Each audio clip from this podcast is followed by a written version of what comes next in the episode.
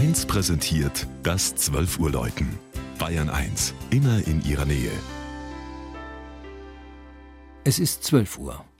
Das Mittagsläuten kommt heute aus Niedertaufkirchen in Oberbayern. Georg Impler ist im Hügelland zwischen Rott und Isen gewesen.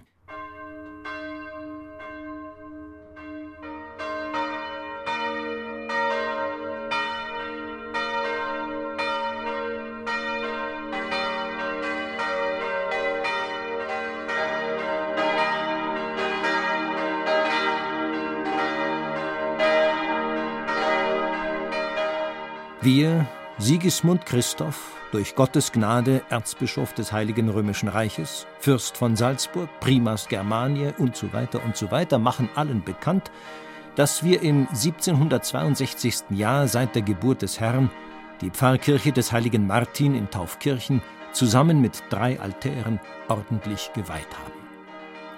So beginnt, stark verkürzt, die Urkunde des Salzburger Fürsterzbischofs Graf von Schrattenbach, deren halber in Niedertaufkirchen heuer nicht nur einen Sonntag, sondern eine ganze Oktoberwoche Kirchweih gefeiert wurde. Das Dorf mit seinen rund 1300 Einwohnern wird malerisch eingerahmt von Feldern, Baumschlägen und dem Taufkirchner Bach. Zur Kreisstadt Mühldorf sind es auf der Bundesstraße 299 rund 12 Kilometer Richtung Süden. Die Pfarrei ist 1401 erstmals schriftlich nachgewiesen, muss aber viel älter sein.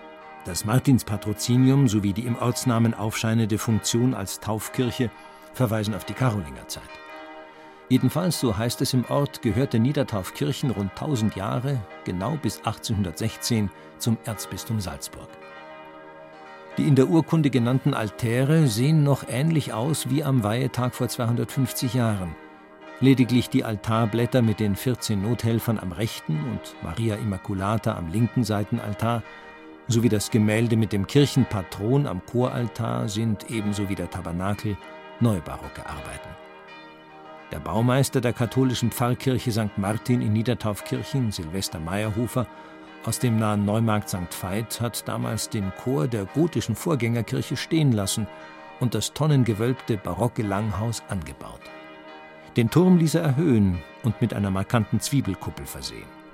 Die drei Pernerglocken von 1980 und die 1677 in Landshut gegossene Barockglocke haben mit ihrem Feierklange die Jubiläumstage begleitet.